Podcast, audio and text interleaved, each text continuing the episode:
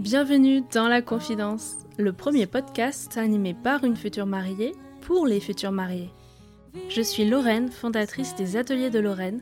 Depuis 2015, j'anime des ateliers DIY sur Paris, notamment pour vos enterrements de vie de jeune fille. Et surtout, surtout, je suis une future mariée 2021. Et comme la grande majorité des futurs mariés, je découvre au fur et à mesure un univers aussi vaste que passionnant. Et en même temps très impressionnant, soyons honnêtes. Vous organisez votre mariage prochainement? Déjà, félicitations et bienvenue au club. Si vous ne savez pas par où commencer, que vous avez peur d'oublier un élément important ou que vous vous sentez un peu seul face à toute cette organisation, vous êtes pile au bon endroit. À mon micro, je reçois des jeunes mariés qui nous racontent tous leurs préparatifs jusqu'au déroulé de leur jour J. C'est le meilleur moyen de faire le plein de conseils pratiques, de bons plans et de recommandations de prestataires. Bref, tout ce dont on a besoin quand on prépare un mariage.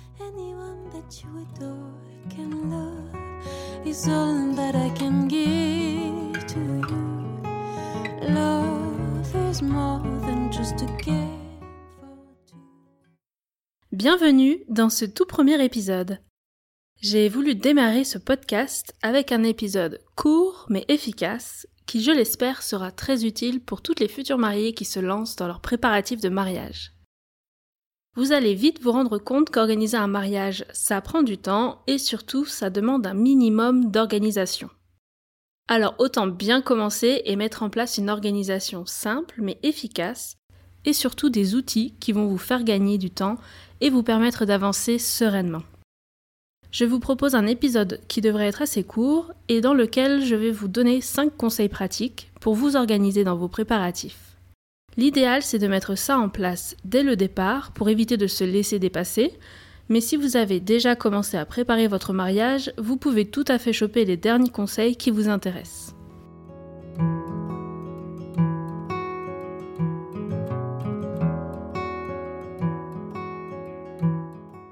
Commence avec un premier conseil très simple. Allez dans le magasin Emma le plus proche pour s'acheter un carnet qui servira de support pour y noter toutes vos recherches au fur et à mesure. Ça peut paraître tout bête dit comme ça, même un peu old school de choisir un support papier, mais je vous assure que vous allez gagner beaucoup de temps par la suite et que vous serez bien contente d'avoir tout l'historique de vos recherches regroupé sur un seul support. Ce carnet, je l'utilise encore et il m'a bien sauvé pendant la réorganisation du mariage suite au Covid. J'y retrouve tous les prestataires que j'ai contactés, ceux qui ont répondu, ceux que j'ai sélectionnés, tous nos échanges sont notés dessus. Alors, je vous conseille de choisir un carnet pas trop girly pour que monsieur ait envie de participer lui aussi. Un carnet pas trop grand pour pouvoir le glisser facilement dans votre sac et l'emmener à tous vos rendez-vous prestataires. Ensuite, vous organisez votre carnet comme vous le sentez. Je vais vous expliquer comment personnellement je l'ai utilisé. Je vous laisse vous en inspirer et adapter en fonction de votre organisation. Intuitivement, j'ai préféré travailler avec un système de double page. Je vous explique. À chaque nouveau sujet, je démarre sur une nouvelle page, je note le titre, le prestataire dont il est question, la date, très important pour se rappeler de quand datent les derniers échanges, puis je mets mes notes en vrac, les questions que je souhaite poser, les détails à creuser avec le prestataire, des exemples, des inspirations, tout ce qui me semble pertinent. Donc j'ai préféré travailler par ordre chronologique. À chaque fois qu'on se posait tous les deux pour avancer sur nos préparatifs, je sortais le carnet, hop, nouvelle double page, sujet du jour, et on avance. Pour vous donner un exemple, là j'ai notre carnet devant les yeux, et au tout début, on a commencé par lister les invités. Donc la famille, les amis, les plus un. La double page suivante, c'est marrant de retomber dessus, on s'était posé tous les deux pour lister les interdits et les obligations. En gros, ce qu'on voulait absolument ou absolument pas à notre mariage, les points non négociables. Et c'est déjà un bon début d'être d'accord sur tout ça. Et ensuite, on a plusieurs pages de recherche de lieu. Il n'y a pas de secret, le lieu de réception, c'est vraiment le premier élément à valider, et ça peut prendre un peu de temps. On aura l'occasion euh, d'en reparler dans un prochain épisode. En tout cas, j'ai trouvé ce système très pratique et vraiment peu contraignant, donc parfait pour nous. Mais sachez qu'il y a un autre système qui peut-être conviendra davantage à certaines d'entre vous, c'est de travailler plutôt par thème. Donc dans ce cas, choisissez un carnet avec des sortes d'intercalaires intégrés. Vous pouvez les utiliser pour séparer vos recherches par thème avec une rubrique recherche de lieu par exemple, une autre rubrique euh, robe ou tenue des mariés pour regrouper la robe, le costume, les chaussures, les bijoux, les accessoires, etc. Une rubrique invité et ainsi de suite. Avec ce système, c'est sûrement mieux organisé, mais ça nécessite d'avoir un paquet de rubriques différentes et de gérer un peu le nombre de pages nécessaires pour chacun des thèmes. Personnellement, ça me paraissait beaucoup plus contraignant, mais à vous de voir ce qui vous semble le plus pratique. Et une fois le mariage passé, ce carnet, ça peut faire un souvenir de plus à garder pour se remémorer toute cette période de préparatifs.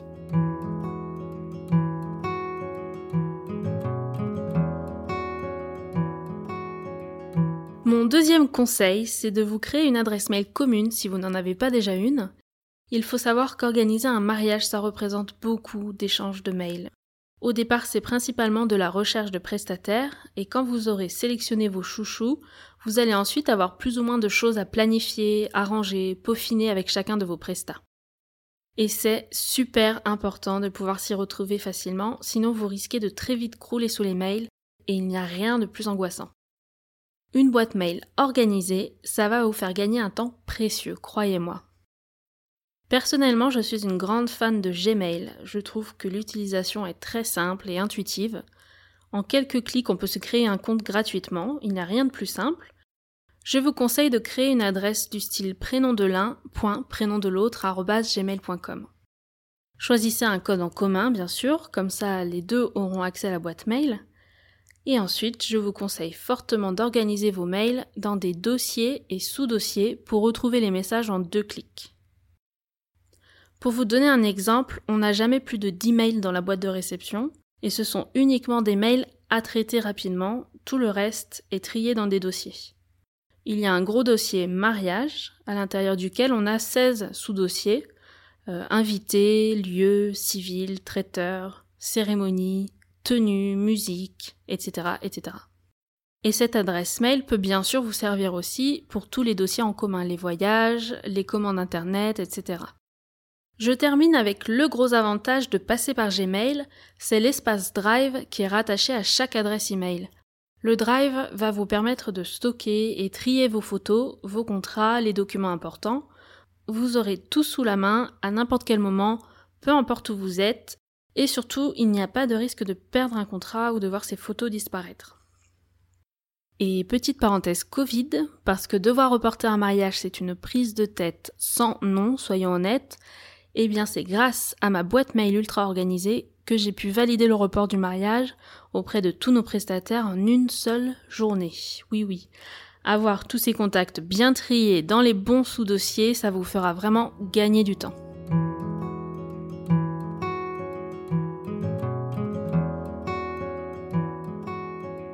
On passe au troisième conseil, c'est de se créer un tableau Excel, ou plutôt deux tableaux, je vous explique pourquoi tout de suite. Alors, pas besoin d'être un pro pour utiliser de façon basique et gagner énormément de temps. Excel, c'est très simple quand on a simplement besoin des fonctions de base.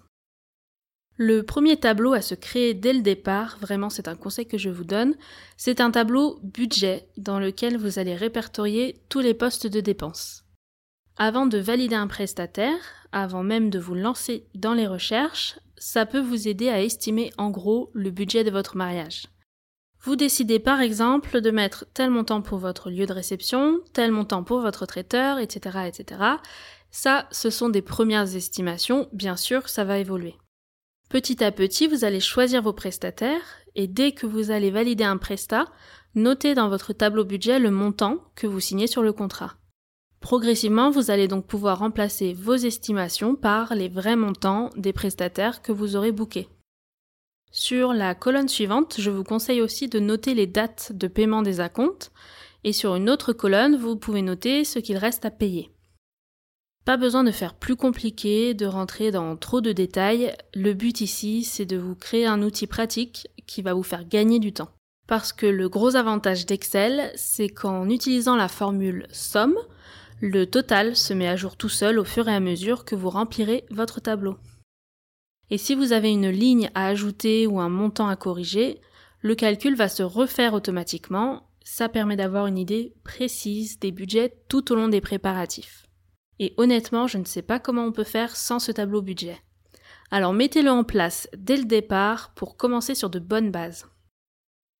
Un autre tableau qui vous sera très utile mais qui peut être mis en place un peu plus tard, c'est celui de la liste d'invités. Pour ce tableau, ça va être un peu euh, différent du premier. Là, on va avoir beaucoup de lignes. Moi, ce que je vous conseille, c'est de créer une nouvelle ligne pour chaque personne, chaque invité. Utilisez plusieurs colonnes pour noter le nom, le prénom, l'adresse mail, très utile quand on a besoin de prévenir d'urgence tous ces invités d'un coup. Pour le report à cause du Covid, par exemple, ça nous a bien servi. L'adresse postale pour envoyer facilement le save the date, euh, vos faire-part, les remerciements, etc une colonne réponse. Vous pouvez ajouter une autre colonne pour les logements pour confirmer la présence le lendemain. Et plus tard, vous pourrez noter s'il y a des allergies, des menus végétariens et toute autre info qui vous semble utile. Avec ce tableau, en un coup d'œil, vous saurez exactement combien d'invités vous avez. Et au moment d'envoyer les faire-part, croyez-moi, vous avez autre chose à faire que de demander à chacun son adresse. Un dernier conseil sur euh, ce qui concerne Excel, c'est d'utiliser un système de couleurs pour que ce soit plus lisible et plus facile d'utilisation. Et ce tableau, on n'oublie pas de le sauvegarder sur l'espace Drive dont je vous parlais juste avant, comme ça vous y avez accès n'importe où à tout moment.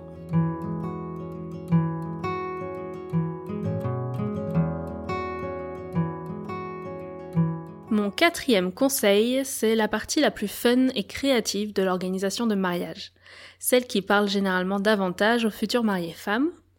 C'est de vous créer un compte Pinterest. Si vous n'êtes pas encore accro à cette plateforme, c'est le meilleur moment pour vous plonger dedans. Sur Pinterest, on trouve uniquement des photos. C'est une plateforme qui marche avec les visuels et sur laquelle on trouve une tonne d'inspiration en seulement quelques clics. Tout fonctionne par ce qu'on appelle les tableaux Pinterest, qui regroupent des visuels sur un thème en particulier. En vous créant un compte, vous pouvez vous aussi constituer vos propres tableaux pour regrouper toutes vos inspirations dans un même lieu. Que ce soit des photos trouvées sur Pinterest, des articles de blog que vous voulez garder sous la main, des photos personnelles ou même des captures d'écran que vous gardez sur votre téléphone, vous pouvez tout regrouper sur vos tableaux personnels. Alors, quelques conseils avant de vous lancer. Déjà, prévoyez plusieurs tableaux à thème pour ne pas tout mélanger ensemble. Un tableau d'inspiration coiffure, par exemple, un autre tableau pour la décoration de table, etc. C'est très utile au moment d'échanger avec ses prestataires déco, fleurs, maquilleuses, coiffures. Il vous suffit de leur montrer vos inspirations. En un coup d'œil, ils comprendront ce que vous attendez. Pensez aussi à l'option secret pour garder vos tableaux en mode privé si vous souhaitez garder la surprise pour vos invités ou si vous voulez ajouter vos photos d'essayage de robes de mariée par exemple, c'est mieux de passer sur le mode tableau secret. Et n'hésitez pas à partager vos tableaux avec les prestataires que vous aurez choisis. En ajoutant leur adresse mail, vous pouvez les inviter à avoir accès à votre tableau personnel. Comme ça, vous pourrez tous les deux ajouter des inspirations dans ce tableau partagé. Et si vous voulez me suivre sur Pinterest, je vous mettrai le lien dans la description, donc n'hésitez pas à aller y piocher des idées.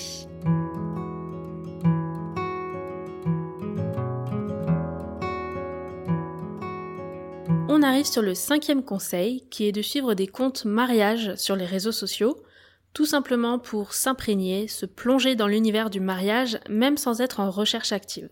Comme ça, quand vous ouvrirez votre page Instagram, vous pourrez tomber sur de nouvelles inspirations de robes de mariée, des idées de couleurs, de fleurs et décorations, ou un style de coiffure pour lequel vous avez un coup de cœur, etc. Par exemple, euh, je vous conseille de suivre les comptes des salons du mariage, parce qu'ils publient des infos sur tous les prestataires qui participent au salon, et c'est généralement une mine d'infos facile d'accès. Et quand vous tombez sur une image qui vous inspire, faites une capture d'écran et hop, vous l'enregistrez dans votre tableau Pinterest. Et la boucle est bouclée. Je vous invite aussi à suivre les blogs mariage. Personnellement, je les consulte plus pour la partie organisation et les shootings d'inspiration, qui sont souvent très cool. Et puis, bien sûr, le podcast pour toutes celles qui n'ont pas le temps de lire des articles complets et qui préfèrent prendre leur dose d'inspiration tout en étant dans les transports ou en se baladant. L'avantage du podcast, en plus du fait qu'on peut l'écouter partout, c'est que vous allez découvrir les récits en live de mariés qui nous racontent leurs préparatifs et nous partagent leurs astuces. C'est un tout nouveau format et j'espère que vous trouverez plein d'infos utiles par ici.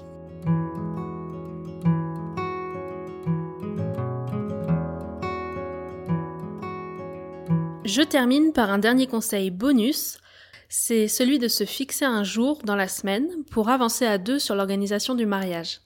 Une sorte de rendez-vous fixe en couple pour faire des préparatifs un moment sympa. Nous, on s'est fixé le mercredi soir parce que le début de semaine c'est toujours speed et en fin de semaine on a souvent des soirées de prévues ou d'autres choses en tête. Donc mercredi, c'est organisation de mariage. Alors, bien sûr, on n'a pas bossé sur le mariage tous les mercredis, mais à une période, on était obligé de caler un créneau pour avancer assez vite sur la recherche des principaux prestataires, et en se donnant un rendez-vous fixe, au moins, on savait que le mercredi, on devait rentrer pas trop tard pour se poser sérieusement sur le dossier mariage. Et je pense que ça nous a bien aidé à ne pas prendre trop de retard.